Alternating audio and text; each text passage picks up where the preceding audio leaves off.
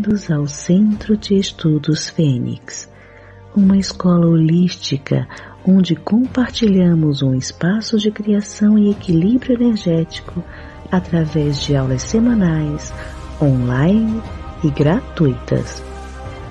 Propomos reflexões em grupo, práticas de autoobservação e meditativas com diversos temas para o autodesenvolvimento, aumento vibracional e a expansão da consciência. E para participar dos nossos cursos, mande e-mail para acolhimentoph@cfenix.org.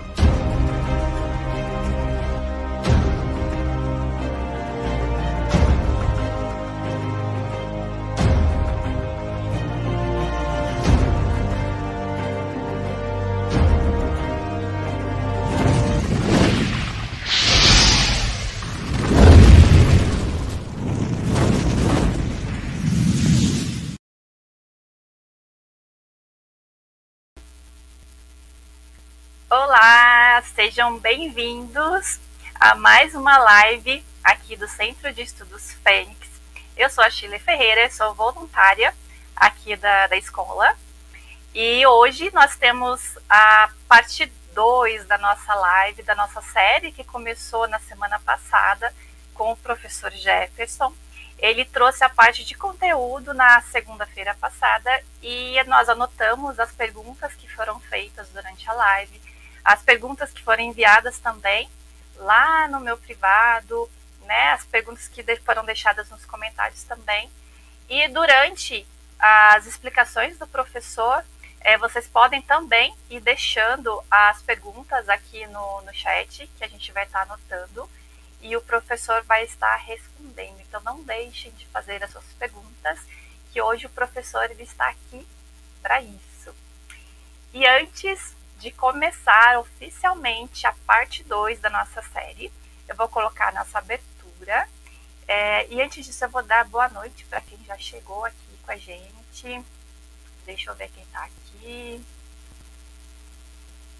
A Carla Baby, boa noite. Rafael Vale, a Jaqueline, Osibélia, a Edna, a Dulce, Joaquim, é, Kátia, a Cibele, o Vinícius Pacheco, a Márcia, a Wilde, a Bárbara, a Transcomunicação Instrumental, Cristiane Braga. Sejam todos bem-vindos, sintam-se acolhidos e não se esqueçam de deixar o like de vocês aí na. Já curta e compartilhe e se inscrevam no canal, tá, gente? É, eu vou colocar aqui a nossa abertura oficial e vou chamar o professor logo em seguida, tá bom?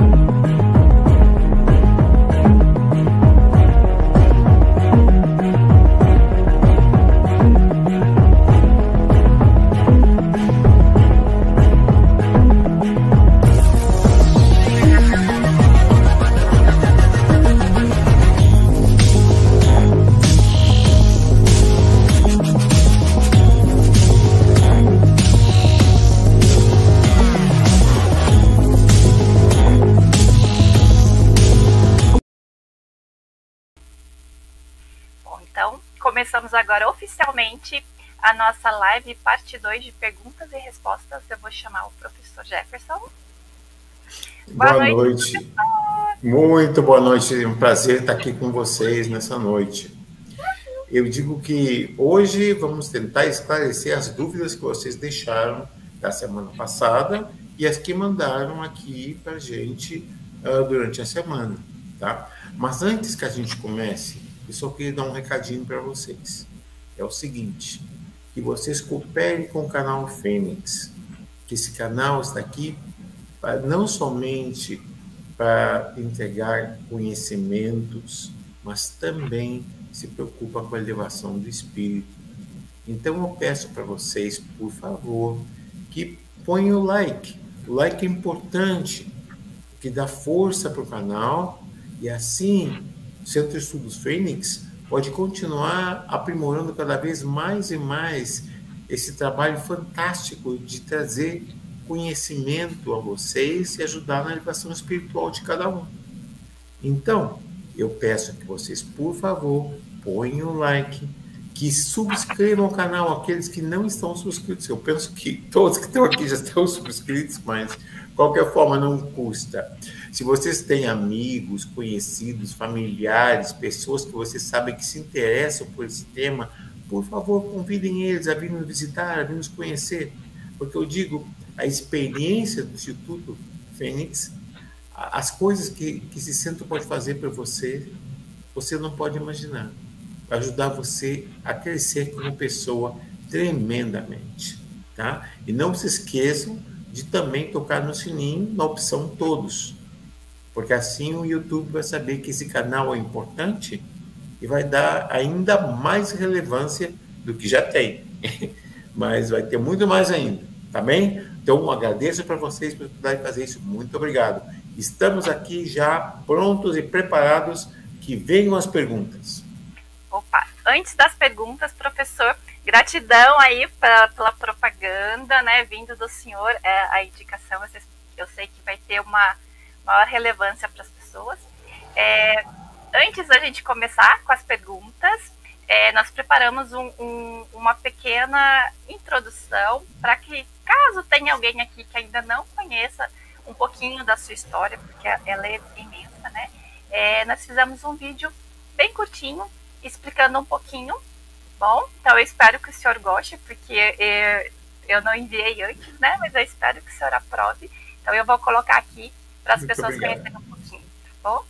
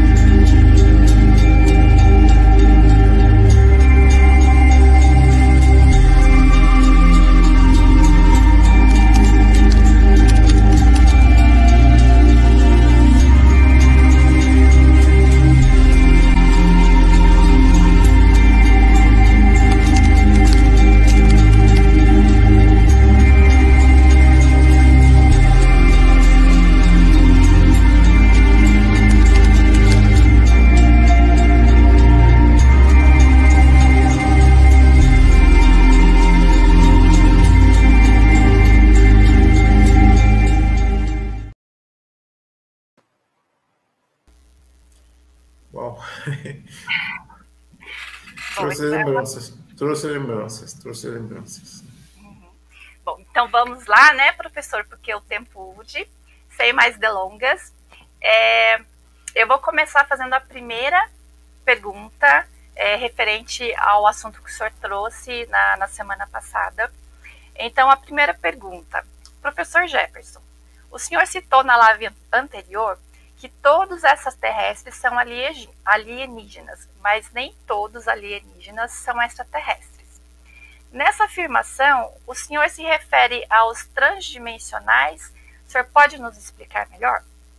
Claro, eu vou explicar cada um deles, não somente os transdimensionais. Tá? Então, vimos como essa terrestre, essa definição, seria uma forma de vida orgânica ou, ou não orgânica, inteligente ou não inteligente, física, que exista no nosso universo. Porque existem civilizações, porque a gente presume equivocadamente que por serem extraterrestres eles são superiores. Existem civilizações extraterrestres que todavia estão começando o processo da revolução industrial. Ou seja, eles nem têm indústria. Nunca puderam conquistar os céus dos seus planetas e muito menos a capacidade de deixá-los. Os chamados visitantes interestelares esses são que estamos referindo. No universo, com bilhões e bilhões e bilhões e bilhões incontáveis de planetas, no setor do espaço que encontramos, que a gente se encontra agora, pelo menos 160 civilizações distintas são capazes de ter a habilidade de deixar uma estrela em relação a outra. Esses são os extraterrestres. Logo depois temos os metaterrestres. Os metaterrestres seriam uma subescala dos extraterrestres. Por quê? Porque eles são originários da nossa dimensão, mas com a diferença que não são seres físicos, são seres energéticos. São feitos uma forma de bioenergia, consciente e inteligente, mas não requerem ou necessitam tecnologia, porque eles, na forma energética deles, podem mover-se por o espaço podem comunicar-se a distâncias incríveis e eles têm uma total uma total autonomia, entre outras coisas. Então, eu diria para vocês que a importância uh, disso é saber que eles são todos originários do nosso universo. Logo depois, temos os ultraterrestres, são chamados crononautas. O que seria um ultraterrestre? ultraterrestres seria um ser capaz de viajar no tempo. E um vai dizer, pera um momentinho, viagem no tempo? Isso parece ficção científica. Eu explico para vocês. Existe uma, um paradoxo espaço-temporal que diz que é impossível que a pessoa retorne na mesma linha de tempo. Por quê? Porque a presença dela nesse passado ia alterar o presente de onde ela saiu. Mas mesmo assim, crononautas existem, ou seja, viajantes do tempo. Então, como isso é possível?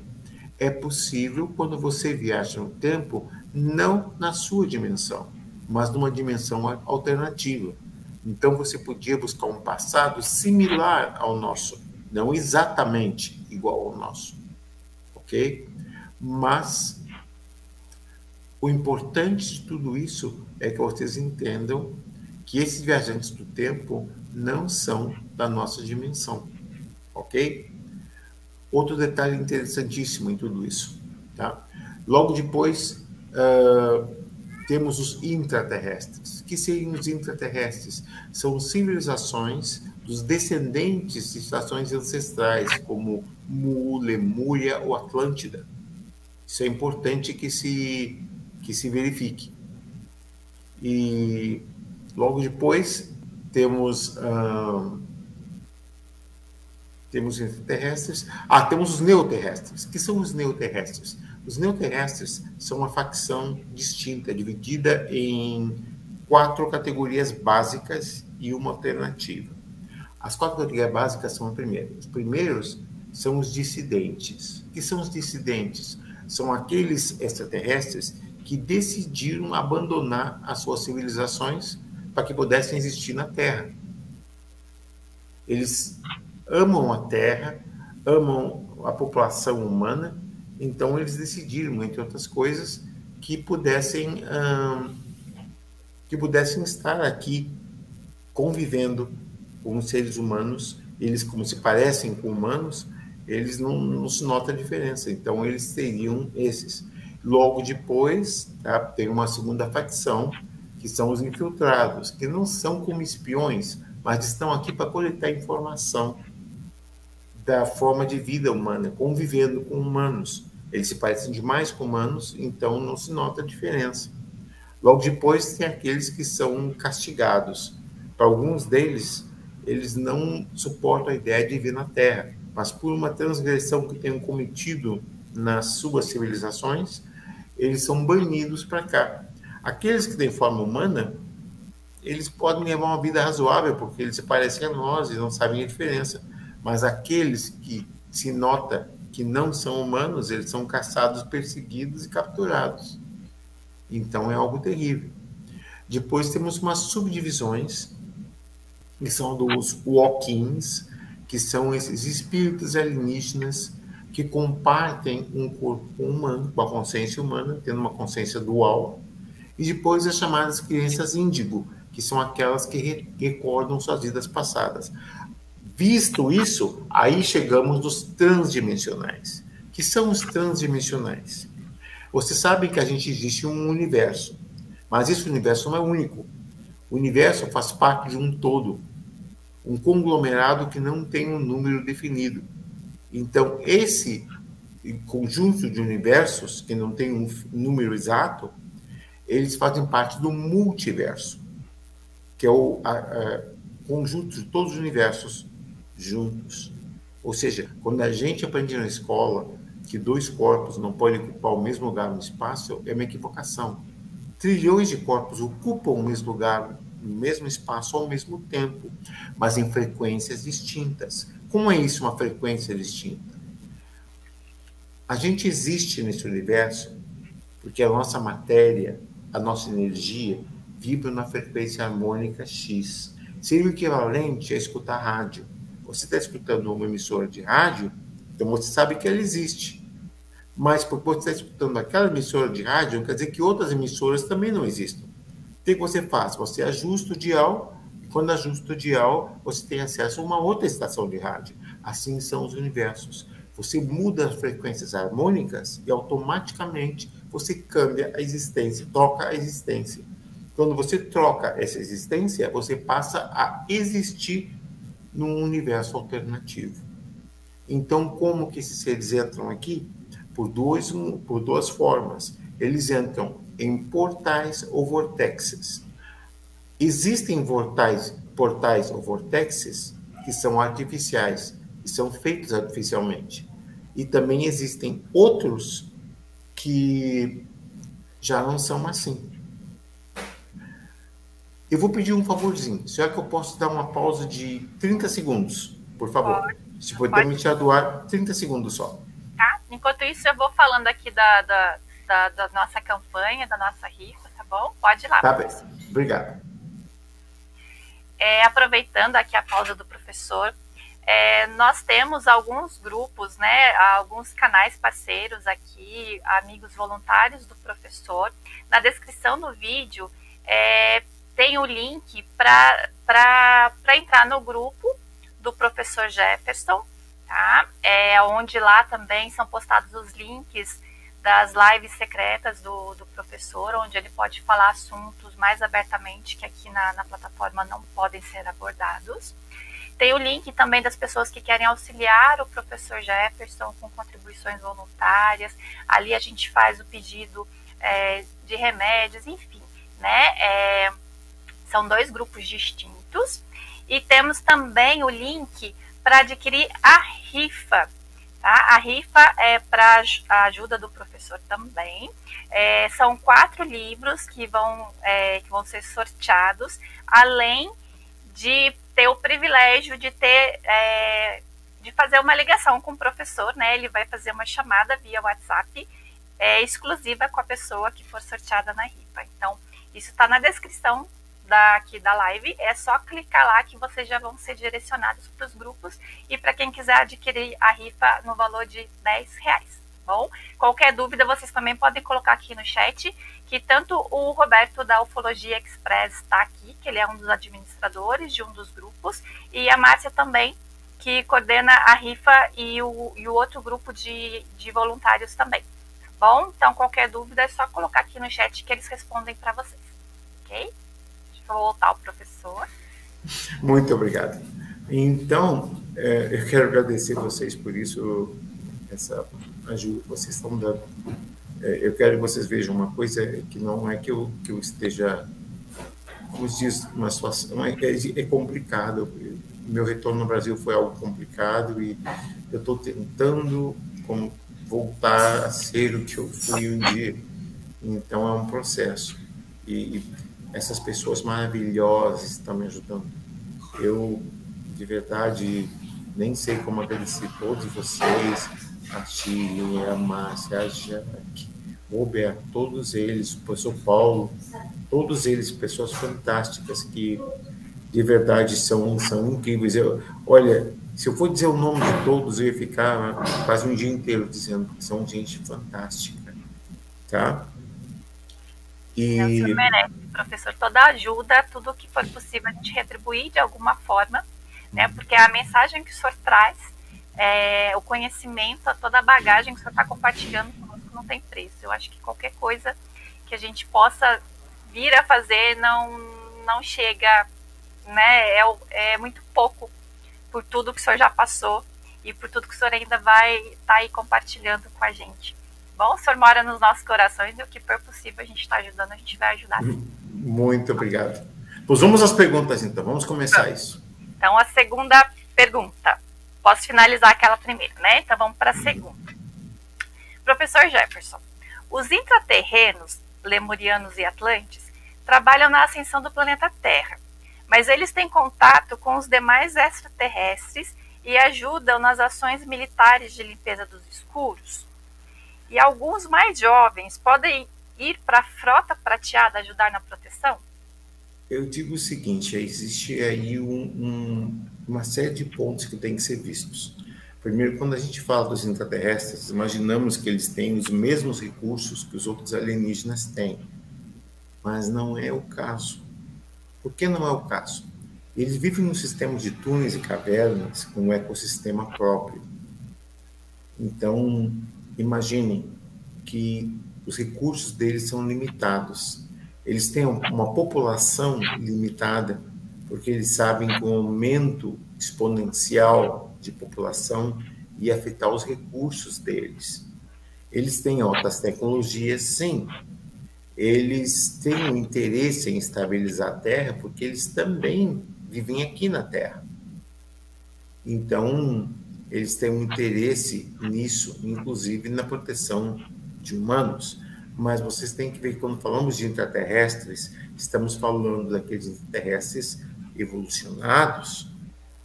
É, eu diria o seguinte: alguns deles são extremamente pacifistas. A ideia de, de um confronto militar para eles é impensável, ao passo que outros já tomam uma outra uma outra forma de ver, já tomam isso já como parte deles mesmos. Então eles talvez uh, fizessem isso. Quanto aos contatos entre eles e os outros extraterrestres, depende. Alguns deles decidiram expandir os laços diplomáticos entre eles e a Federação ou eles e os chamados rebeldes, e os rebeldes não são negativos, eles simplesmente são rebeldes porque eles se mantêm independentes. Eles não são parte da federação porque eles querem independência, mas eles cooperam com a federação, eles trabalham com eles, eles têm tratos e intercâmbios de tecnologias, de conhecimento, de recursos diversos. Mas existe uma outra parte dos intraterrenos que não evoluiu, ela involuiu. Então, alguns deles são extremamente perigosos e alguns deles até seriam canibalísticos. Então, eu digo para vocês que tudo isso é uma questão de perspectiva. Não podemos poner todos no mesmo, na mesma bolsa e esperar que eles atuem como um só. Eles são nações independentes, pequenas, mas independentes, e cada um segue os princípios que as diretrizes dos seus governantes decidem. Então, que eu, que eu, que eu tenha acesso ao conhecimento, somente umas duas ou três delas, umas, de uma média de mais ou menos 45 delas, são aquelas que decidiram manter um acordo diplomático com os extraterrestres. Os outros simplesmente decidem manter-se à parte, não só dos terrestres, como dos próprios humanos. Então, é, isso varia de nação para nação e varia de ideologia e ideologia. Seria essa a resposta. Próxima pergunta. Ainda relacionado aos intraterrenos. É, sabemos que os intraterrenos vivem no subterrâneo. Como eles conseguem luz e calor para sobreviver com, com um ecossistema tão limitado? Primeiro que eles usam energia geotermal. A energia geotermal fornece para eles calor, luz e formas de energia, energia térmica, que pode ser usada em várias formas. Então, recursos eles têm em quantidade, mas limitados a um número preciso. Eles não têm uma indústria extensa. A indústria deles é limitada a suprir bastante para as populações deles. Ocasionalmente, quando eles têm um excesso de, de recursos, eles usam para intercambiar com outras civilizações interiores que tenham recursos que eles não têm ou que gostariam de ter ou que necessitam. Então é um processo de equilíbrio em tudo isso. Mas basicamente eles não eles têm o sistema todo controlado. Eles têm rios, lagos, oceanos, a mineração para eles não é um problema porque eles têm, eles já estão baixa terra, é muito mais fácil ter acesso à matéria-prima de todas as formas, e eles têm energia geotermal que lhes dá luz, calor e uma fonte energética térmica. Então eles estão, estão bem melhor que a gente, eu penso. Perfeito. É, os neoterrestres, o senhor citou os Walkins né, ou chamados entrantes. Nesse caso, as pessoas percebem ou sentem algo diferente quando outra consciência está tomando conta do corpo? Primeiro, porque a consciência que está tomando conta do corpo, ela não está tomando conta do corpo, ela está compartindo o corpo.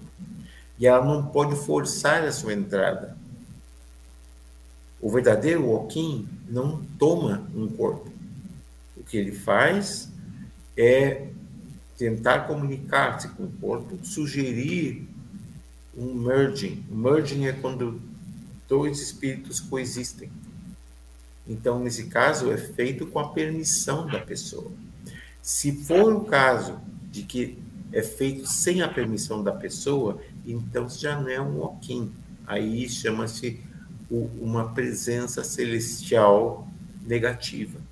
E a presença celestial negativa, que uns consideram demoníaca, basicamente é isso, ela toma possessão. Mas as pessoas deveriam saber uma coisa, que nem mesmo essas presenças demoníacas têm controle sobre a pessoa. A pessoa deixa que esse controle é, seja tirado dela no momento que ela começa a ter um medo descontrolável. Porque sem me com medo vem a instabilidade, e com a instabilidade, toda a proteção da pessoa se vai. Se ela, dentro da força de vontade dela, ela diz: Eu sou dono e senhor do meu corpo, e ninguém, ninguém, absolutamente ninguém, vai tomar isso de mim. Então, desta forma, é, é possível que, que ele rejeite a essa entidade que está tentando entrar à força. Os walk-ins não entram à força. Eles sempre pedem permissão para a pessoa, se de fato são walk-ins. Existem essas forças negativas que eu me referi antes, que se disfarçam de walk-ins para tentar assimilar a pessoa. Assimilar quer dizer tomar um controle absoluto. Isso, então, é, vai em contra tudo que, um, que os Hawkins é, pensam. A forma de pensar deles é essa: compartilhar, mas respeitar. É, o senhor citou também que os ultra. É, aliás, antes de fazer isso aqui, é, é uma continuação da pergunta aqui também. Então, ele, é, ele divide a consciência e tem como se proteger, como o senhor falou que é a questão do medo, né? Seria, então, essa proteção... Exatamente. Uhum. Essa é a proteção da pessoa. Quer dizer, a pessoa é, é, é que vai definir o resultado dessa aproximação. Porque se é um walking autêntico, ele vai dialogar, ele vai exponer, ele vai pedir permissão. Se a permissão é negada, ele automaticamente desiste de continuar pressionando e vai buscar uma, uma outra alternativa. Não naquele corpo, mas num outro.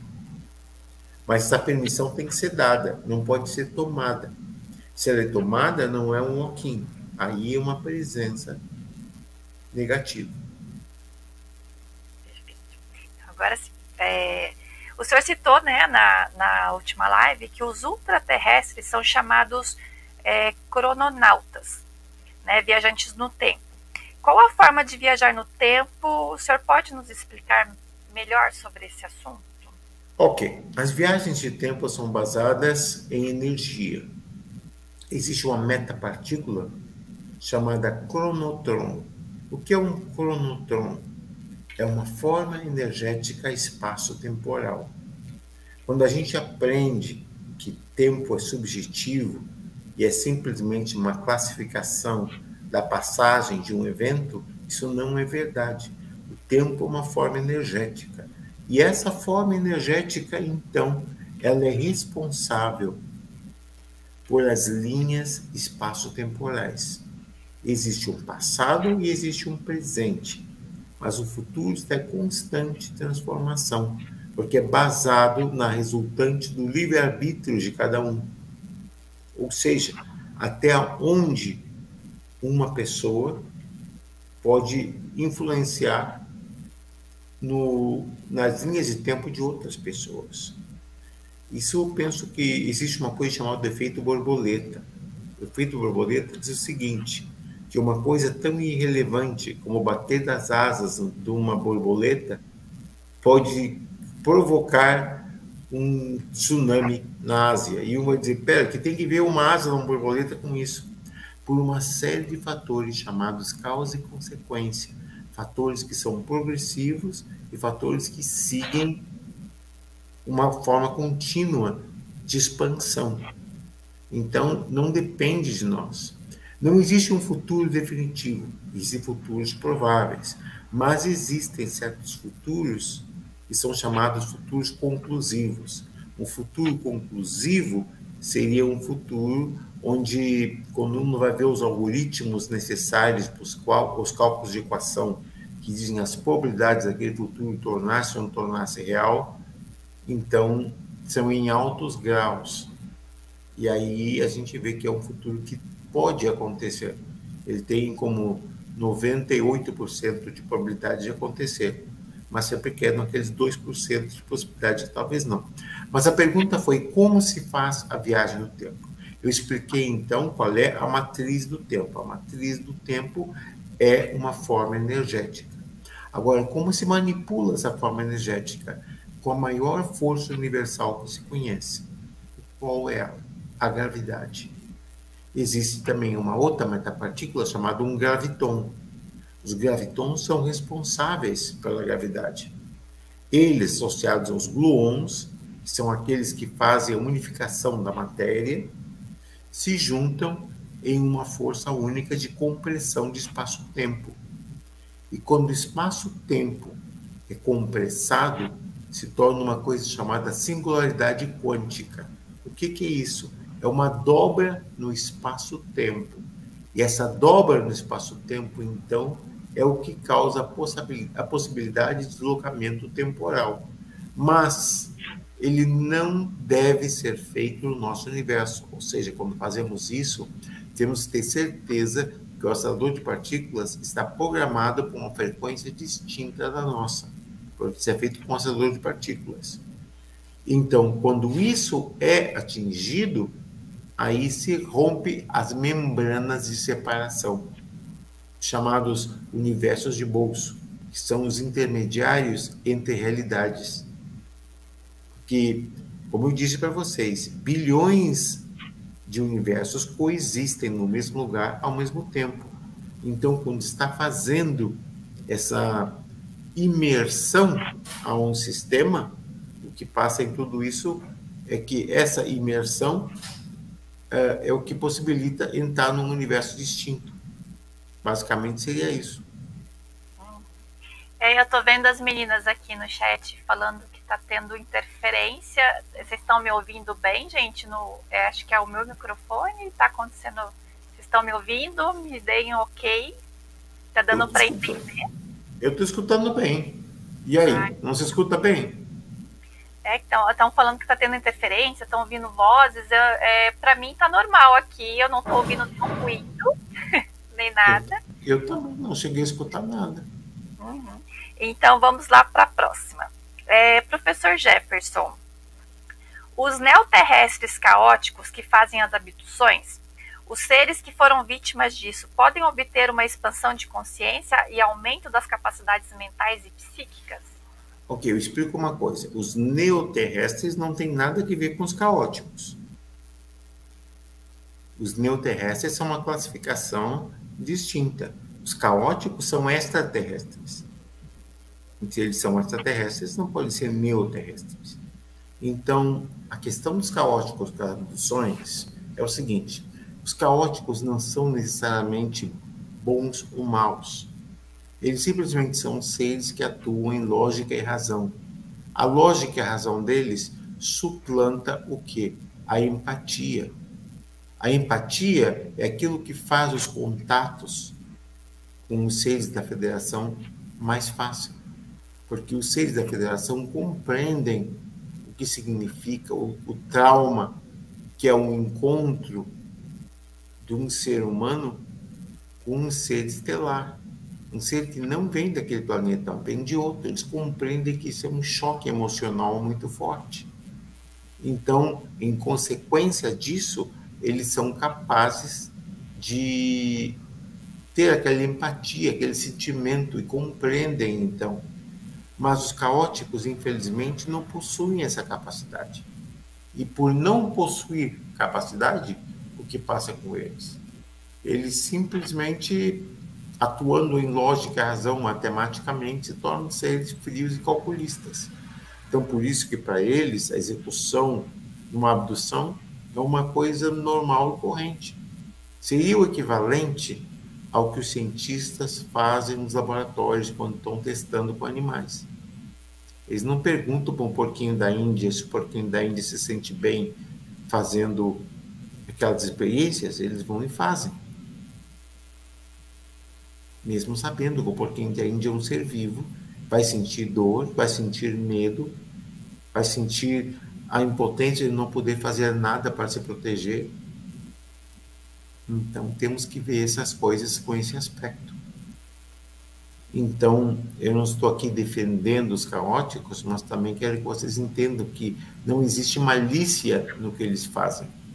Eles simplesmente atuam da forma fria e calculista porque é a natureza deles, a ausência de empatia. Mas em nenhum momento eles estão sacando, estão tirando uma forma de prazer, causando desconforto, medo, ou até machucando, o pior, dissecando pessoas. Eles estão simplesmente fazendo o que eles imaginam que seja correto. Por isso que a Federação e os rebeldes patrulham o planeta, tentando evitar uma interação maior. A gente vai fazer uma live, uma, uma outra hora, não um hoje, onde eu vou falar dos tipos de contatos e as consequências desses contatos. Vocês sabem que se apresentaram contatos de primeiro, segundo, terceiro, quarto e quinto grau. Os contatos de primeiro, segundo terceiro grau tá, foram criados pelo Dr. Joseph Allen Hynek. Os contatos de quarto grau foram os contatos do Dr. Steven Greer. Os contatos de quinto grau são do professor Navarro. Mas eu descobri os contatos de sexto e sétimo grau. E eu vou falar deles, então, numa live. E a relevância que eles têm para a civilização humana. Porque eles diferem tremendamente dos outros cinco contatos. Ok? Então, com isso, concluímos a pergunta. Que, tá, que temos agora mais? Perguntas. É, aí eu fiquei curiosa aqui, era o meu microfone, depois vocês me contam o que, que eles estão falando, porque eu fiquei curiosa. Eu estou escutando como um chiado. É, então, se foi alguma mensagem aí que vocês capturaram, depois vocês me passem, por favor. É, Você está passando agora o chiado, siga passando. É, é, deixa, é que a próxima pergunta. Professor, os universos paralelos são o mesmo que universos alternativos? Ok, não existem universos paralelos, porque se eles fossem paralelos, você jamais podia chegar neles, porque se eles são paralelos, não se encontram. Algo que é paralelo a algo não se intersecta. Se ele não se intersecta, então como se chegaria nesses universos? Pois não se chegaria, não. Os universos alternativos coexistem um dentro do outro no mesmo espaço-tempo, mas em frequências distintas. Então, a ideia de universos paralelos nem faz sentido, porque eles não podem ser atingidos. Você tem duas linhas paralelas. Como que você vai que elas se toquem se elas são paralelas? Elas vão se tocar quando elas deixam de ser paralelas. Porque paralelo que é ao lado de. Não existe um cruzamento entre elas. Então, por isso que universos paralelos é uma forma equivocada de dizer universos alternativos. É, mais uma pergunta. A gente tá, é, tem mais algumas aqui. Assim que terminar as perguntas que foram separadas, né, que foram deixadas aqui para gente, aí eu, eu vou para as perguntas do chat, tá? Oh, é, ok. Então vamos lá. Professor Jefferson, quando aprendemos na escola que dois corpos não podem ocupar o mesmo, spa, é, o mesmo espaço ao mesmo tempo, é equivocado considerando os universos alternativos ou as dimensões? Pode nos explicar isso? Mas, claro, cada matéria ou energia que existe nesse universo segue uma frequência harmônica. O que é uma frequência harmônica? Seria a vibração a nível básico fractal. Os fractais são a segunda menor fonte de existência que existe. Qual seria a primeira? A primeira seria um cronotron, a molécula de espaço-tempo. Então, quer dizer isso? É que, tecnicamente, nós somos feitos de tempo. Não o tempo simplesmente como uma definição, mas tempo como uma forma energética. Então, o que passa em tudo isso é que as pessoas têm que ver as coisas com um outro sentido. Então, basicamente, dois corpos, dois ou mais corpos, ocupam o mesmo lugar ao mesmo tempo porque têm frequências distintas. Por isso que eu dei o exemplo das ondas de rádio. É o mesmo processo, não tem diferença. Nós só existimos aqui porque os nossos átomos estão vibrando na mesma frequência, com o ar, com o solo que estamos pisando, com a roupa que vestimos, tudo está compatibilizado. Ou seja, tudo está na mesma frequência, mas com densidades distintas. A matéria física tem uma densidade onde os gluons tornam os átomos mais próximos, ao passo que quando há uma energia etérea, os gluons estão mais separados, fazendo com que aquela energia não seja física, mas seja etérea. Seria isso. Próxima pergunta. Professor Jefferson, pode explicar como pode pessoas no mesmo local acessando experiências completamente diferentes? Seriam esses universos paralelos? Não, aí seria uma questão de percepção individual. Ou seja, depende da experiência que a pessoa tenha, ou depende de qual tipo de civilização ela esteja em contato, o que passa muitas vezes é que existe implantação de ocorrências que são implantadas na pessoa, ou seja, não são ocorrências que ela viveu, mas ela vai se lembrar dessas ocorrências como se fosse absoluta realidade. A memória dela vai dizer para ela: não, isso passou, isso não é nenhum sonho. Mas não compreende que isso foi uma manipulação de implantação uma memória falsa. E por que fazem eles isso? Porque às vezes, num grupo de cinco pessoas, interessa para eles uma pessoa. As outras quatro pessoas não interessam, mas eles sabem que se eles atuassem somente naquela quinta pessoa, as outras quatro podiam ser um empecilho de alguma forma, podiam ser um inconveniente. Então, o que eles preferem fazer? Eles, eles mudam a percepção dessas pessoas. Eles vão alterar a percepção. Então, uma pessoa é capaz de ver algo que a outra não vê, ou escutar uma voz que o outro não escuta, ou ter uma experiência física que o outro não sente. Por quê? Porque justamente as pessoas que não estão sentindo ou vendo ou experimentando isso têm os, as suas memórias alteradas ou até mesmo suprimidas. Eletronicamente é muito mais fácil de fazer do que fisicamente. Mas no caso dos alienígenas, eles fazem os dois, fisicamente e psiquicamente, simultaneamente. Então, por isso que se num quarto tem três pessoas, uma delas está dizendo, eu estou vendo um ser diante de mim. Os outros não veem nada. Então, pessoa mentindo? Não, está vendo alguém. Os outros simplesmente tiveram aquele ser suprimido na memória deles, eles são incapazes de percebê-lo. Assim que muitas civilizações atuam quando eles desejam seguir uma agenda própria que é baseada em necessidades de tempo e de espaço. Ok? Eu, pode tomar um momentinho para mim, por favor? Chile, já vem. Claro, claro, professor, pode ir lá. Bom, é, explicando novamente, né? Assim que terminar aqui a, as perguntas que foram deixadas na última live, é, nós vamos pegar as perguntas aqui do chat. Então, eu peço para as meninas que estão me acompanhando aqui, de moderadoras, é, para elas já irem meio que selecionando aí as perguntas, para caso eu deixe passar alguma batida, né? Assim, e a gente também vai estar tá respeitando o limite do professor, né? Todo mundo sabe que o professor ele está atravessando aí um desafio, né? Com, com enfrentando aí a batalha contra o câncer. Então, quando ele sinalizar que ele já chegou no limite, a gente é, libera o professor, né? Porque a gente não pode esgotar a fonte, por favor. Estamos de volta. Desculpem, é que na minha condição, às vezes, as coisas não seguem como eu gostaria que seguissem. Mas a gente está tentando fazer o possível.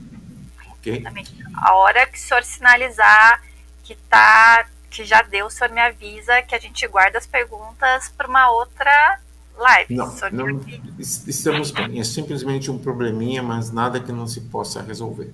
Já está. Vamos continuar com as perguntas. Então, tá. Professor, é, então esse negócio de regressão a vidas passadas é verdade? Tá, a regressão a vidas passadas diz o seguinte: basicamente segue uma lei. A lei universal é essa. No universo, nada se perde e nada se cria, tudo se transforma. Ou seja, nós somos seres eternos. Com a nossa matéria física se vai, a nossa essência é imortal e é eterna. Existe um processo de reciclagem. Então, essa reciclagem se dá no momento da morte. Existe uma ciência chamada tanatologia, que é a ciência que estuda a morte. No momento da morte, há então a dissociação do chamado triunvirato. É o triunvirato? Corpo, mente e espírito. Como funciona isso?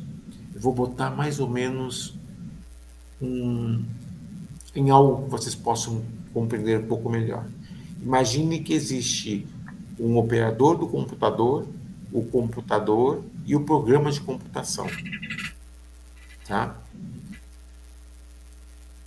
A parte física do computador, o hard drive, tudo isso, seria o corpo humano.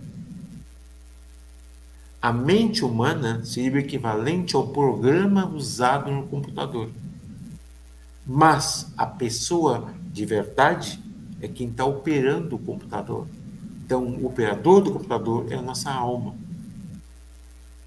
Quando existe a transição, ou seja, quando a pessoa morre, o que vai passar?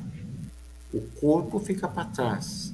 A mente se desconecta do sistema neural e ela vai coexistir por um tempo sob a forma de eco. Como assim isso? O que quer dizer com uma forma de um eco?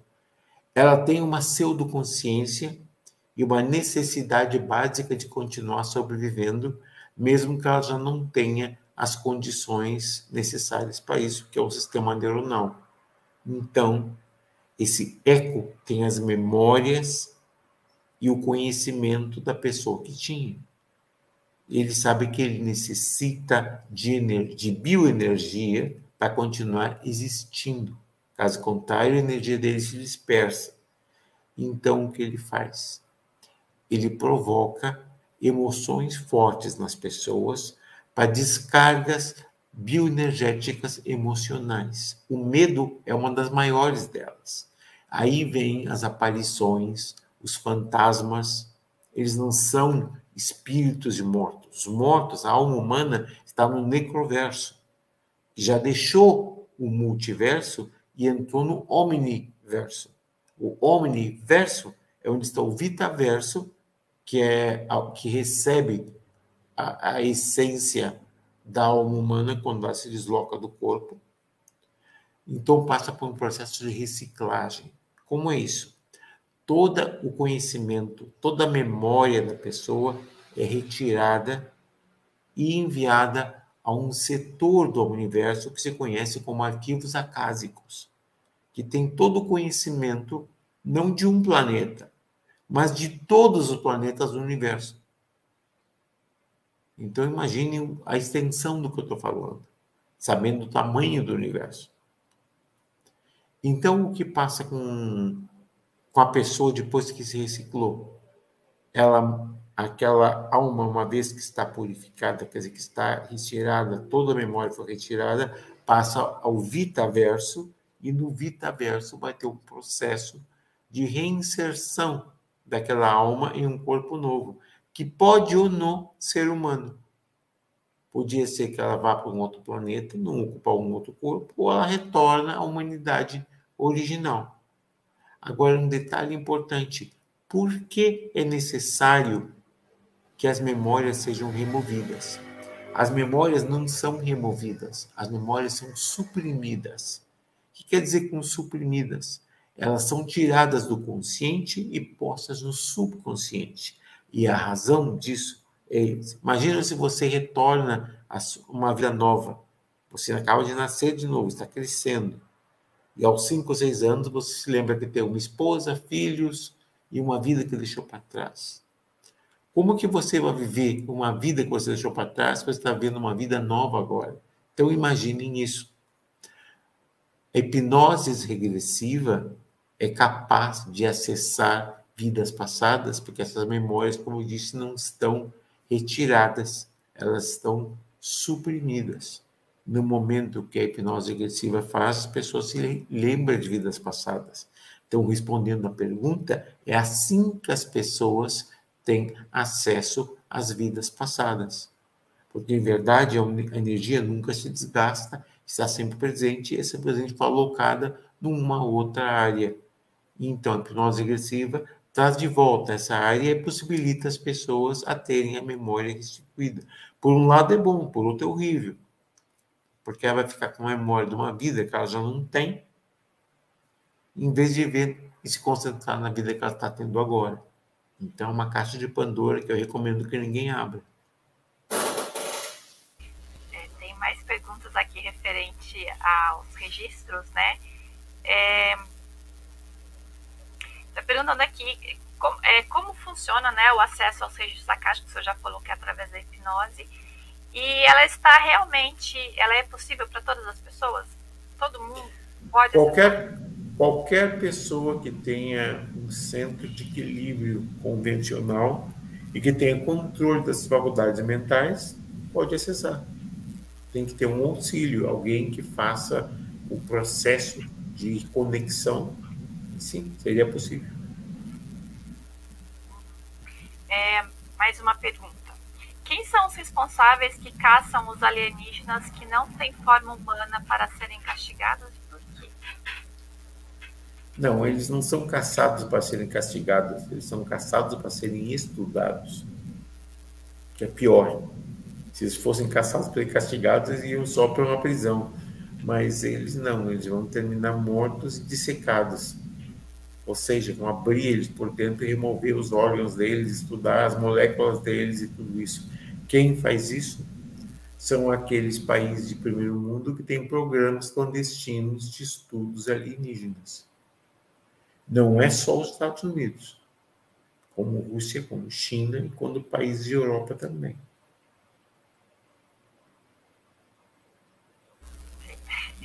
É, é, estamos quase chegando no finalzinho da lista Professor Jefferson, como o senhor vê a questão da ciência ser desconectada da espiritualidade?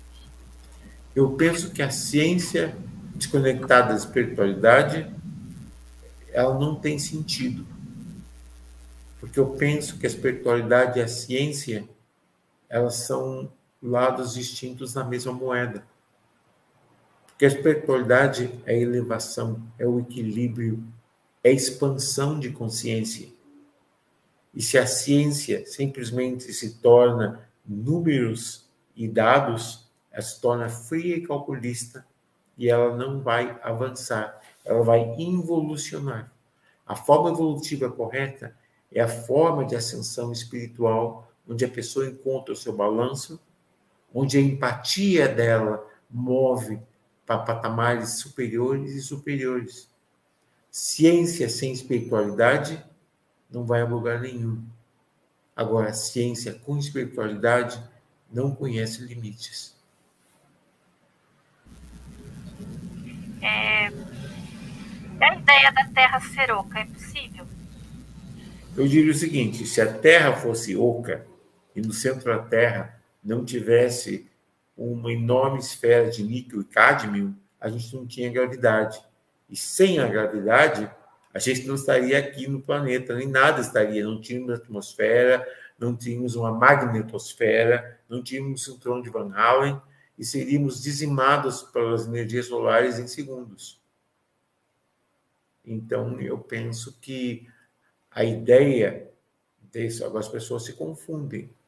Existem formas que as pessoas entram em cavernas e vão parar em lugares eh, com florestas tropicais, um céu azul, um sol.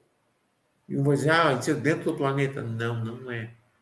É que a pessoa entrou dentro de um portal e não se deu conta que ela está numa outra realidade, ela está num outro local. Então, ela está vivenciando uma experiência que leva ela a crer que exista um mundo interior, ao passo que ela simplesmente entrou por um portal e foi parar num outro lugar. Eu posso garantir para vocês que em nenhum momento vai existir a possibilidade de que a pessoa encontre um sol dentro do centro do planeta. Seria impossível. Sem essa esfera que está girando constantemente, não temos gravidade. Sem gravidade seria o caos absoluto e a nossa total destruição. É, lembrando, pessoal, deixem o like, compartilhe. É, vamos divulgar o trabalho do professor. Bom, a última pergunta aqui é, da lista, é, eu não sei se o senhor pode responder. É, o Donald Trump, ele foi realmente contactado pelo Espera um momentinho, pode repetir, por favor, que eu não entendi presidente Donald Trump, ele hum. foi contactado pelos extraterrestres? Eu não posso responder essa pergunta, não é porque não quer, é porque não tenho os elementos necessários que posso fazer. Eu de verdade não tenho como fazer. Não tenho uma resposta de como de como saber. Agora, posso dizer que presidentes norte-americanos no passado, sim, uh, tiveram contatos com seres terrestres, contatos diretos. E, inclusive, alguns deles uh, houve consequências por esses contatos. Mas é uma coisa que não se pode falar em cinco minutos. Mas eu tenho que avisar vocês é que o fato é que eu, eu não tenho como saber. Lembre-se uma coisa, eu saí em, 1900, em 2019. Quer dizer, que passou de 2019 é, é limitado para mim. Algumas vezes eu tenho amigos que talvez me mantêm informado do que está passando nos bastidores. Mas eu posso garantir que o presidente Donald Trump ele, por mais controversa que tenha sido a presidência dele, por mais controversa que tenha sido a figura dele como pessoa, ele fez coisas que temos que admitir que são foram bem significativas. Eu dou um exemplo para vocês. Ele criou a US Space Force, que foi uma elevação, foi uma, digamos que uma evolução do, da chamada US Space Command, que existia desde os anos 80. Quer dizer, quando andava Reagan, quando andava o projeto Star Wars, como se diz, a, a defesa e estratégia, né? que eles tinham, uma rede de satélites, tudo isso. Os tudo são lembranças daquele tempo mas eu não tenho informação se o presidente Donald Trump teve pessoalmente algum contato. Eu estaria não sendo sincero com vocês. Perfeito. Como é que está aí, professor? A gente pode fazer algumas perguntas aqui do chat? Claro que sim. Não certo? vamos seguir. Claro que sim. Então agora eu vou começar a colocar aqui na tela, tá bom? Porque é... Peraí, deixa eu só Deixa eu só remover essa daqui, que eu, é. Então, vamos começar aqui pela pergunta da Kátia. Vou seguir da sequência desde o comecinho. É, professor, teremos novidades sobre o caso que você, juntamente com o professor Paulo, estavam investigando semana passada? A resposta para isso é que é muito preliminar para mim colocar qualquer coisa assim em público. Explico por quê. As pessoas que investigam têm uma responsabilidade eu não estou aqui para apresentar teorias inconclusivas. Eu primeiro tenho que ter muita certeza do que exatamente ocorreu, as circunstâncias de como ocorreu e os resultantes dessa ocorrência. Então, agora, por um momento, eu não posso declarar nada, não porque eu não queira, mas porque não seria ético da minha parte. Primeiro, que eu tenho que respeitar a identidade das pessoas envolvidas, e depois temos que averiguar as circunstâncias do acontecimento. Então, quando seja o momento, vamos prestar uma declaração pública, já com elementos substanciando os nossos achados. Mas eu não posso vir aqui simplesmente falar uma coisa que eu não tenho certeza que possa que tenha sido eu não gosto de fazer isso. Eu gosto de, quando apresentar algo para vocês, é algo que eu considero, pelo menos, conclusivo. Aí, caso contrário, por especulação. Eu penso que a ufologia é feita de especulações. E eu não trabalho com ufologia, eu trabalho com estudos alienígenas. Tem uma grande diferença em tudo isso. Perfeito. Então, vamos lá a pergunta da Fernanda. Ela gostaria de saber sobre o grupo sanguíneo, o que cada um significa, o que significa. cada um significa, se ele expressa a nossa origem e sobre qual experiência genética fomos submetidos. Não é que seja uma experiência genética, tem que ver com a formação humana. E o fator RH, sim, ele tem uma designação baseada na ancestralidade das pessoas. O tipo O, por exemplo, foi um tipo manipulado desde o nosso passado, dos nossos ancestrais, e as linhagens de tipo O continuam até hoje. Os outros fatores RH vão depender de sistemas genéticos conjuntos. Mas o tipo O, especialmente, foi um tipo que foi manipulado com os mesmos seres que trouxeram a nossa capacidade de sermos seres humanoides. Vocês já repararam a quantidade de seres humanoides que existem dentro dos extraterrestres? Ou seja, um tronco, duas pernas, dois braços, pés, mãos e uma cabeça. Quais seriam as possibilidades que isso passasse em dois planetas? Mas no caso não foram dois, são centenas e centenas e centenas e centenas de planetas com essa mesma configuração biomorfológica. Se essa configuração biomorfológica tem, isso resulta no quê? A hipótese apresentada seria uma ancestralidade comum. Mas devido à distinção genética de cada espécie, eu dou um exemplo a dos Jagara Collective, que vocês conhecem como os Greys. Eles são o que se chama quimeroides. Por que um quimeroide? Porque como a quimera, um monstro mítico que era uma, uma junção de vários animais diferentes, os Jagara Collective são parte metamamíferos, parte reptilianos, parte insectoides e parte elementos botânicos, todos coexistindo no mesmo organismo. Textos vão dizer, mas isso é impossível, porque esses elementos são incompatíveis. Então, sou obrigado a lembrar a vocês que nós, de certa forma, também somos quimeroides. Por quê? Porque somos mamíferos, temos um cérebro reptiliano, temos uma flora intestinal e temos quantidade de minerais e até metais dentro da gente. Temos ferro, faz parte da nossa essência. E se a gente tem minerais, vegetais, animais de espécies distintas coexistindo na forma humana, por que não eles? Então, vejam, tudo isso tem que ver com os diferentes grupos sanguíneos. Essa foi a resposta. A próxima pergunta do Rafael Vale. Professor, estive numa cidade toda branca com seres de acordo com sua explicação. Seriam seres intraterrenos. Os seres eram tipo anões, gnomos, algo desse tipo. Que cidade seria essa? Bom, eu de verdade não tenho informação específica dessa cidade que ele descreveu, mas a ideia dos chamados uh, grupos intraterrenos de seres que se assemelham a gnomos, aos gnomos, eu posso dizer que sim, já houveram várias histórias deles.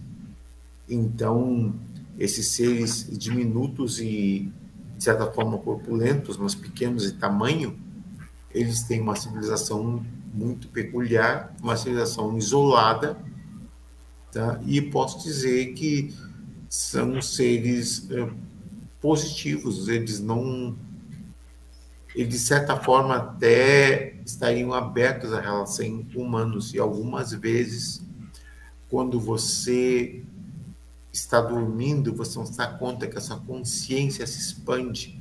E essa expansão de consciência permite que você, entre parênteses, ah, entre aspas, melhor dizendo, entre aspas, que você viaje a outros lugares e conheça a outras realidades Penso que foi assim que você teve acesso a essa espécie de intraterrenos. Então, um pouco mais de informação, eu poderia dizer, mas eu não posso especular. Eu não posso vir aqui te dizer uma coisa que eu não sei. Mas eu diria que o processo seria esse. O que mais que temos? A Mário Fraga.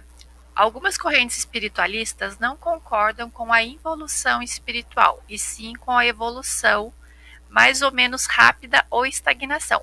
Poderia aprofundar o tema? Digo que nenhuma corrente espiritualista concorda com a involução.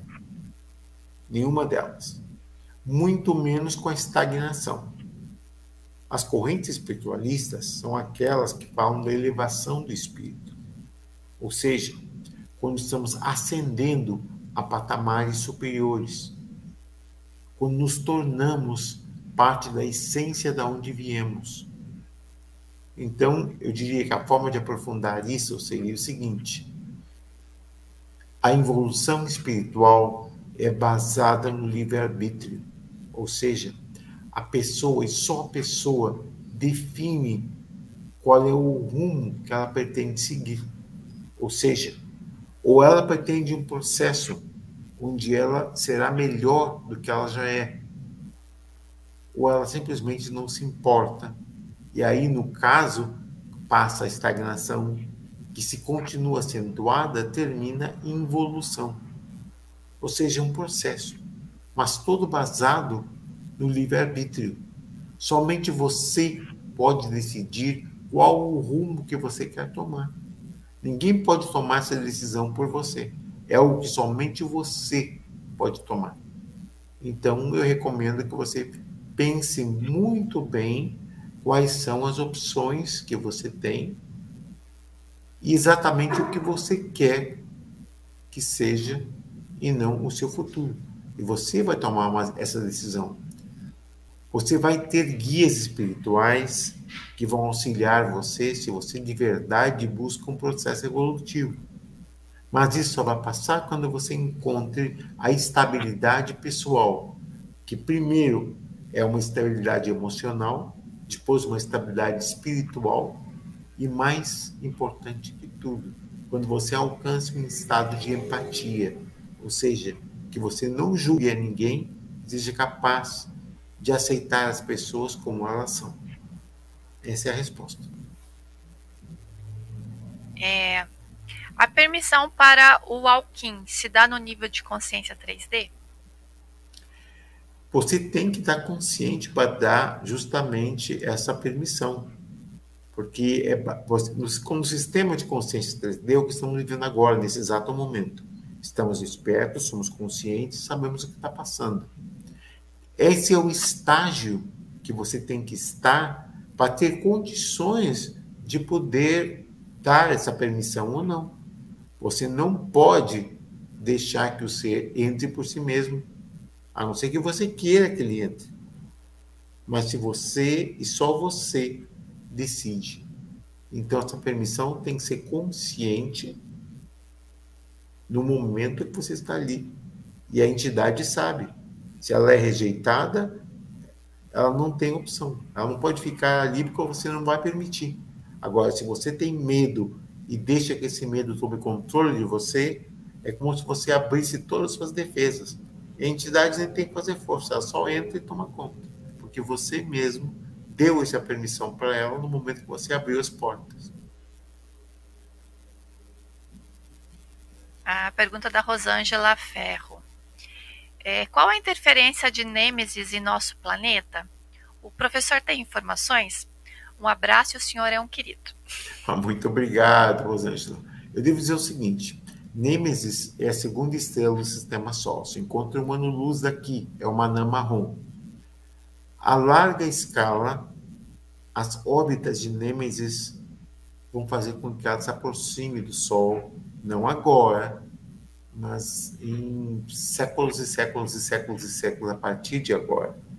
Quando passe isso, um evento cataclísmico pode passar nos sistemas planetários, porque duas estrelas que estão próximas, mesmo que uma delas seja uma anã marrom, vão provocar tempestades gravimétricas. Essas tempestades gravimétricas vão tirar os planetas dos seus eixos estacionários e vão causar mudança de tudo. Até os polos do planeta mudariam. Seria uma catástrofe sem precedentes. Ocasionalmente, Nemesis vai fazer isso, mas não é algo que deve se preocupar para nós, para os nossos filhos, para os nossos netos ou para os netos dos nossos netos. Mas é uma coisa que eventualmente vai vir. E eu imagino que quando venha, a tecnologia local vai ter mais do que suficientes formas de poder uh, controlar essa ação. Segredos do mundo.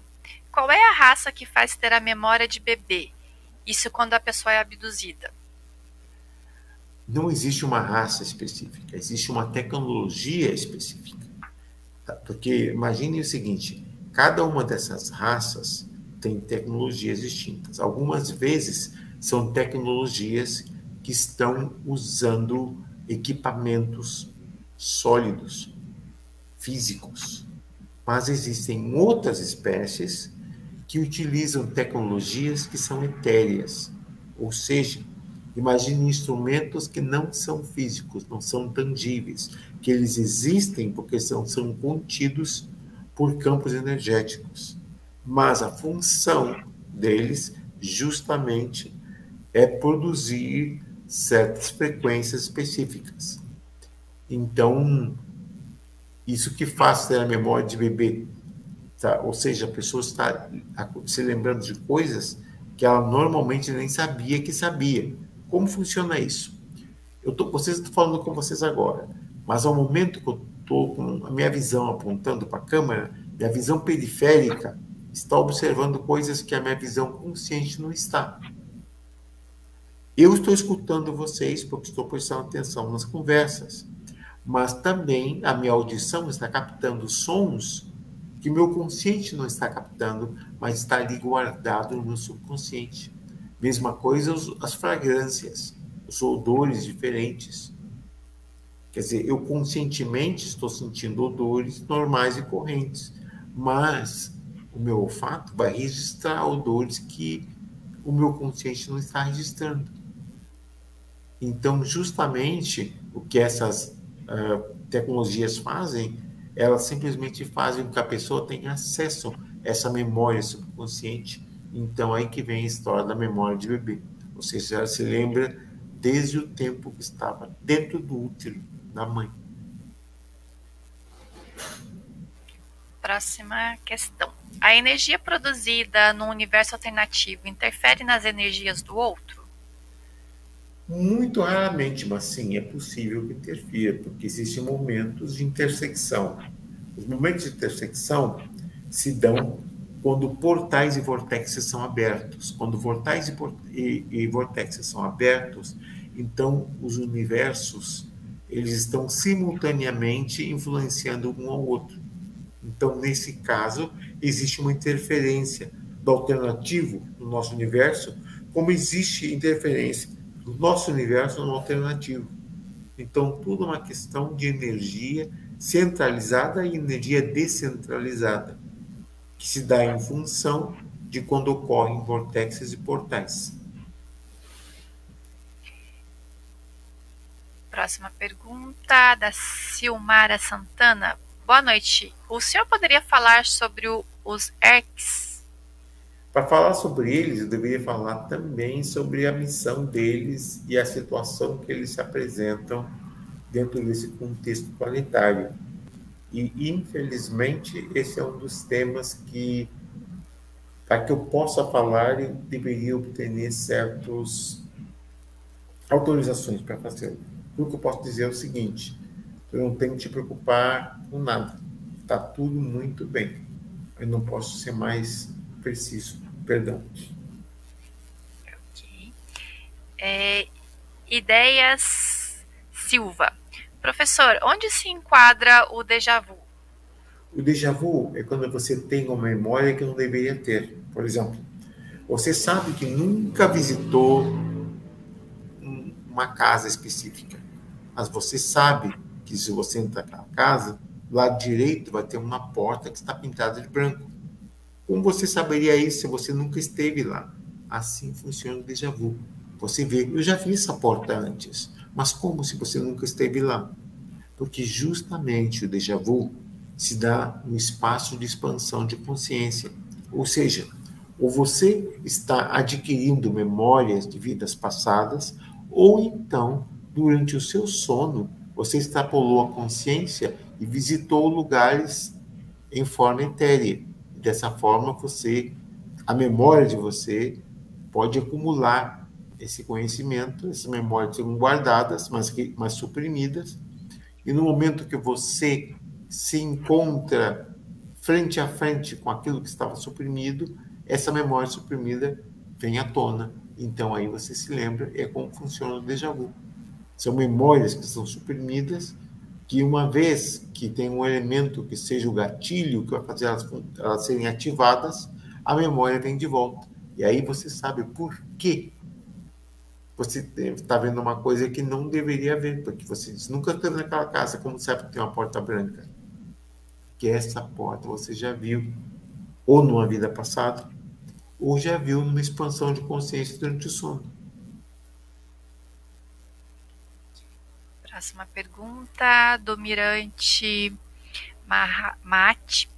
Professor Jefferson, se nós, pessoas comuns, não podemos contactar os alienígenas e este não farão contato oficial global tão cedo, faz sentido pesquisar o tema ufologia?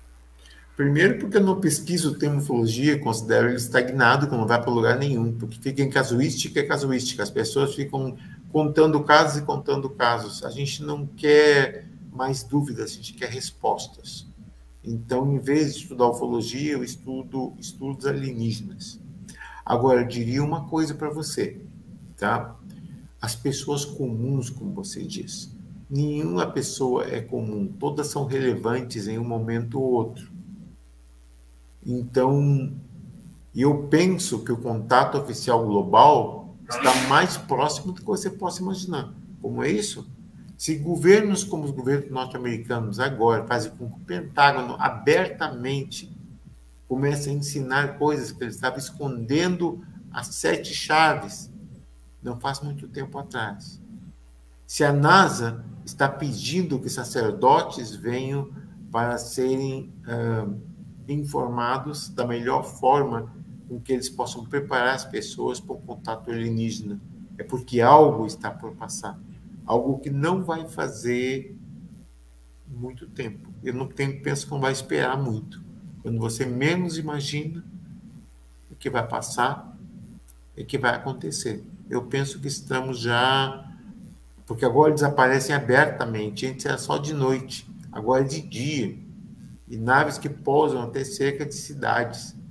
Então eu vejo, vocês estão interferindo até em guerras como aquelas que eu não posso dizer o nome porque o YouTube não deixa, mas a presença alienígena se torna cada vez mais e mais forte. Então, algo está por passar, vai ser pronto. Marquem minhas palavras. Continuamos. É, o Celso Guilherme Neto. Professor, o Sete Além é uma outra dimensão ou realidade? As pessoas que dizem que tiveram acesso ao Sete Além, tá, seria uma forma de universo alternativo, que quando elas atravessam esse universo, os universos estão coexistindo. Como é isso? Pessoas que de repente entraram num, num carro de metrô e o carro de metrô saiu numa realidade que não era deles.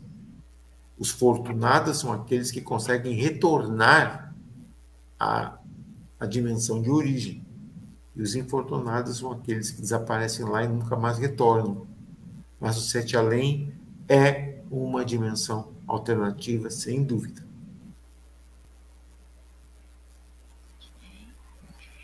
É... E esse assunto de terra plana? A Lilian Lass pergunta. Eu digo o seguinte: não me cabe a mim julgar a crença personal de uma pessoa mas eu digo para vocês, por uma questão gastronômica, uma questão, pelo menos, de assuntos uh, cosmológicos, a ideia de uma Terra plana seria o seguinte: eu não pessoalmente não considero viável. Não cabe a mim julgar a crença de uma pessoa. Se a pessoa crê que em verdade a Terra é plana, eu diria que existem tantas razões para que isso não seja viável, mas não está em mim passar um julgamento nessa pessoa. Eu trabalho com fatos e evidências. E os fatos e evidências são conclusivos de que a Terra não é redonda, tem formato de pera, uma pera meio arredondada, mas dizer que a Terra é plana, eu pessoalmente diria que não. mas essa é a minha opinião pessoal, baseada nos dados que eu recolhi no passado dos meus anos. Mas eu não posso julgar uma pessoa que crê o contrário.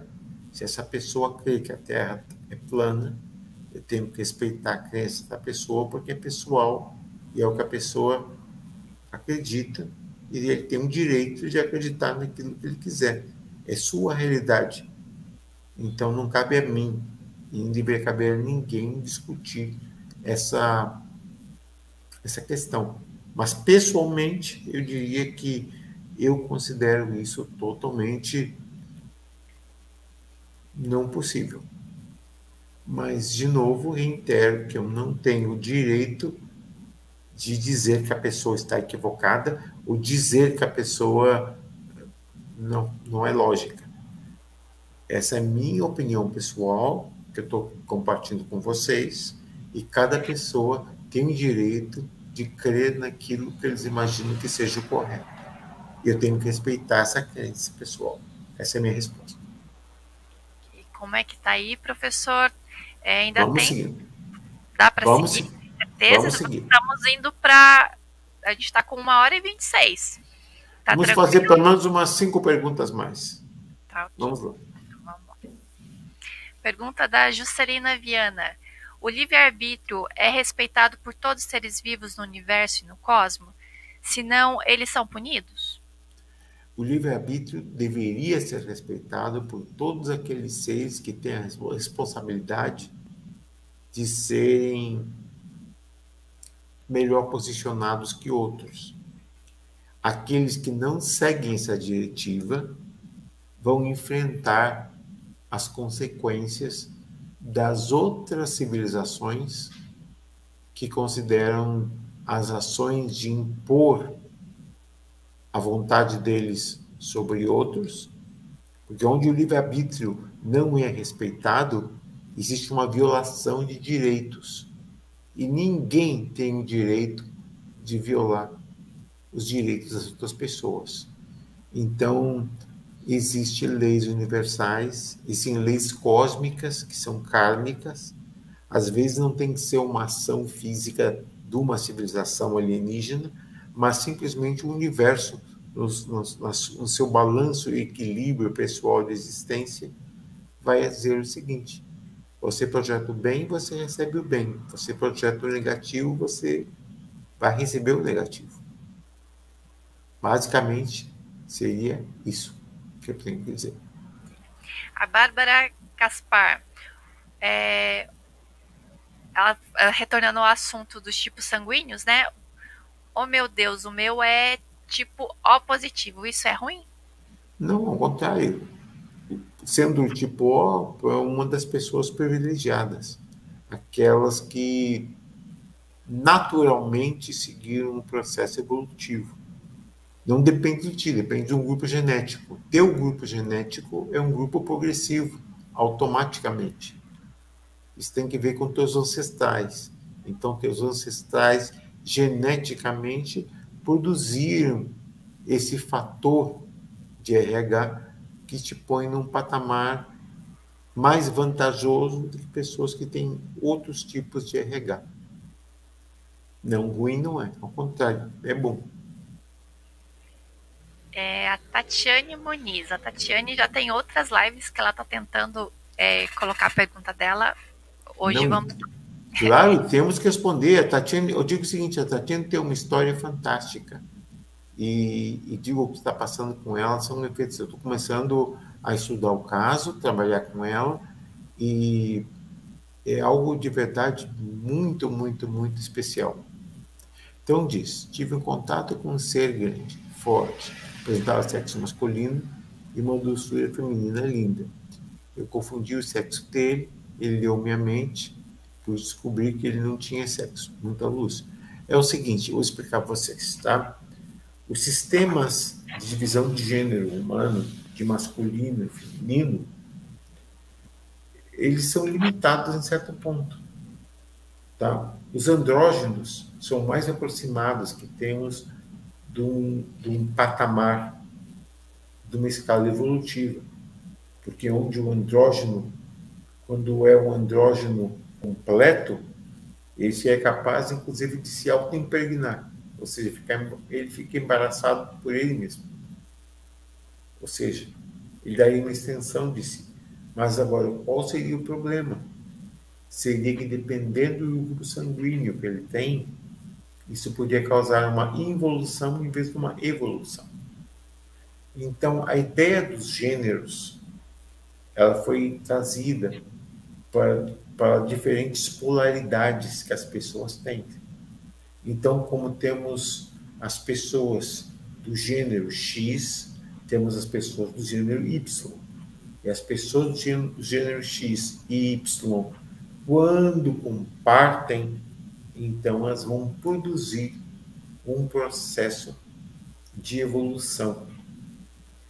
Agora, um ser andrógeno, aí depende de uma série de fatores. Tem que ver qual é o lado predominante dele. Se é o lado que tem cromossomas X ou cromossomas Y. Dependendo disso, vamos ver que tipo de geração eles têm. Mas os seres evolucionados são aqueles seres que não necessitam de um gênero. Não são nem masculino nem feminino, mas uma mescla dos dois. Não, sem a necessidade de buscar um só elemento. Entre eles mesmos, eles coexistem. Ok? Perfeito. É, ela também coloca um outro relato aqui, né, que ela teve contato com uma colônia de macacos evoluídos que produziam instrumentos musicais e eles disseram que esses instrumentos faziam troca de utensílios. Ela conseguiu tocar e eles pareciam intraterrenos. Né? Ok, primeiro que eles não eram macacos, eles eram primatas. Tá? Eles assemblam um, um tipo simioide mas não é um macaco. Um macaco é outra coisa, tá? Então, no caso deles, a expressão musical é mais do que uma arte. A expressão musical é a forma intelectual que eles têm de produzir comunicação. Os instrumentos musicais que eles estão usando não são para serem tocados, eles são para expandir a capacidade deles de produzir esses sons. Então, esses sons têm modulações harmônicas, e essas modulações harmônicas produzem efeitos diretos dentro de um processo da física que conhecemos. Então, eles atuam como elementos energéticos, mas que simplesmente elementos artísticos. Essa seria a resposta. Perfeito. É, como é que o senhor está se sentindo, professor? Já passamos de uma hora e trinta. É, tem perguntas aqui ainda, mas é, que tal a gente deixar para uma próxima eu, live? Eu penso que talvez seja mais adequado deixar para a próxima uhum. live. Eu peço desculpas para vocês, eu gostaria de ter um pouco mais de energia para seguir adiante. Eu, eu penso que eu estou numa posição que eu tenho que ajudar o máximo que eu posso a todos que eu possa. E às vezes isso toma um, um custo para mim, em termos. Mas eu quero que vocês sepam que nesse momento eu estou aqui entregando esse conhecimento de coração aberto a vocês. Porque eu penso que a missão que eu tenho que cumprir desde que eu retornei é essa: deixar e preparar as pessoas, ok? Eu diria o seguinte: a gente podia fazer mais, uma, mais um programa com perguntas em todos os temas, mesmo do que tenha tocado aqui, como de outros que eu tenho, não tenho tocado. Mas logo depois vamos começar então uma série já pré-programada de estudos que eu tenho guardados para vocês. Mas vamos fazer uma mais para ter certeza que todos vão ser bem atendidos. A ideia seria essa, é compartilhar com vocês. Então, antes que eu me despeça, eu quero lembrar mais uma vez aquelas pessoas que não deram likezinho para nós, por favor, nos deem esse like que é importante. Não custa nada, é um momentinho só. Já que estão dando like, tá? Subscrevam o canal. Eu tenho certeza que vocês já estão todos subscritos, mas aqueles que ainda não estão, no caso não estarem, por favor, façam porque é algo importante, está ajudando esse canal e reforçando o trabalho do Centro de Ensinamento da Fênix. A Fênix está aqui com um propósito. O propósito é ajudar a elevação das pessoas, trazendo conhecimento e as possibilidades de um crescimento interior. Então, vocês podem ajudar o canal somente fazendo isso e também tomando o sininho e tendo certeza que na opção do sininho ponho todas. Assim, aqui o YouTube vai ver a relevância desse canal. Então, as pessoas que estão aqui assistindo, muito obrigado. Mas eu peço um favorzinho mais. Esse favor é o seguinte: se você tem alguém que você conheça que gosta do tema, mesmo assim, convide que venha ver-nos. Quer dizer que esse vídeo vai ficar gravado ali. Quer dizer, tudo que você tem que fazer é passar o link para eles. Eles vão poder participar desse momento de informação. Ok? Quer dizer, a gente está contando com a participação de vocês. E se vocês fazem isso, é algo que eu pessoalmente agradeceria muitíssimo, muitíssimo. Porque é algo que estamos fazendo em prol das pessoas. A Fênix está aqui com uma razão única. A razão da Fênix é transmitir conhecimento e a elevação espiritual de cada um. Então, desejo a vocês uma boa noite. Muitíssimo obrigado por virem aqui e me escutarem.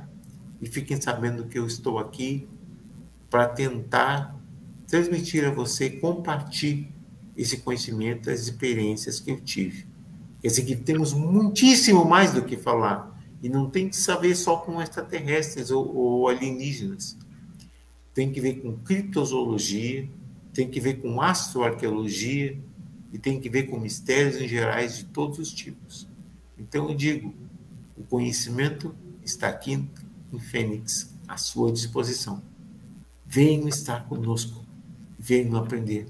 Vocês têm um currículo fantástico aqui, fantástico, maravilhoso que eu recomendo a vocês que, por favor, venham experimentar essas classes. São gratuitas. Por quê? Porque o importante é uma coisa só: o seu crescimento pessoal. Uma boa noite. Gratidão, professor. É...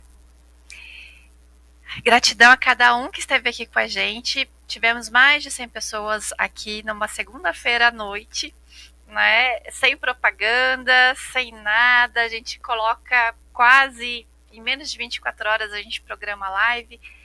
E gratidão pela sua entrega, professor. Obrigada aí pela, né, por estar fazendo parte aqui do Centro de Estudos Fênix. Em breve teremos novidades, né? O professor vai estar ah, mais da gente. Então, gente, gratidão. Professor, se o senhor quiser aguardar só um pouquinho aqui, não sai ainda não, para a gente se despedir do senhor aqui nos bastidores, tá bom? Claro, não se preocupe. Um grande abraço para todos vocês e até, até a próxima segunda com mais uma rodada de perguntas e respostas com o professor. Podem deixar as perguntas aqui no chat, que a gente anota todas e vão ter prioridades na sequência. Primeiro são as perguntas dessa live e depois da, as perguntas que vão entrar né, durante a semana e durante a próxima live. Ok? Então se inscrevam lá, curta, compartilhe, manda e-mail lá para o acolhimento da Fênix e venham estudar com a gente. E em breve a gente tem mais novidades aí também. Grande abraço para cada um de vocês e até a próxima.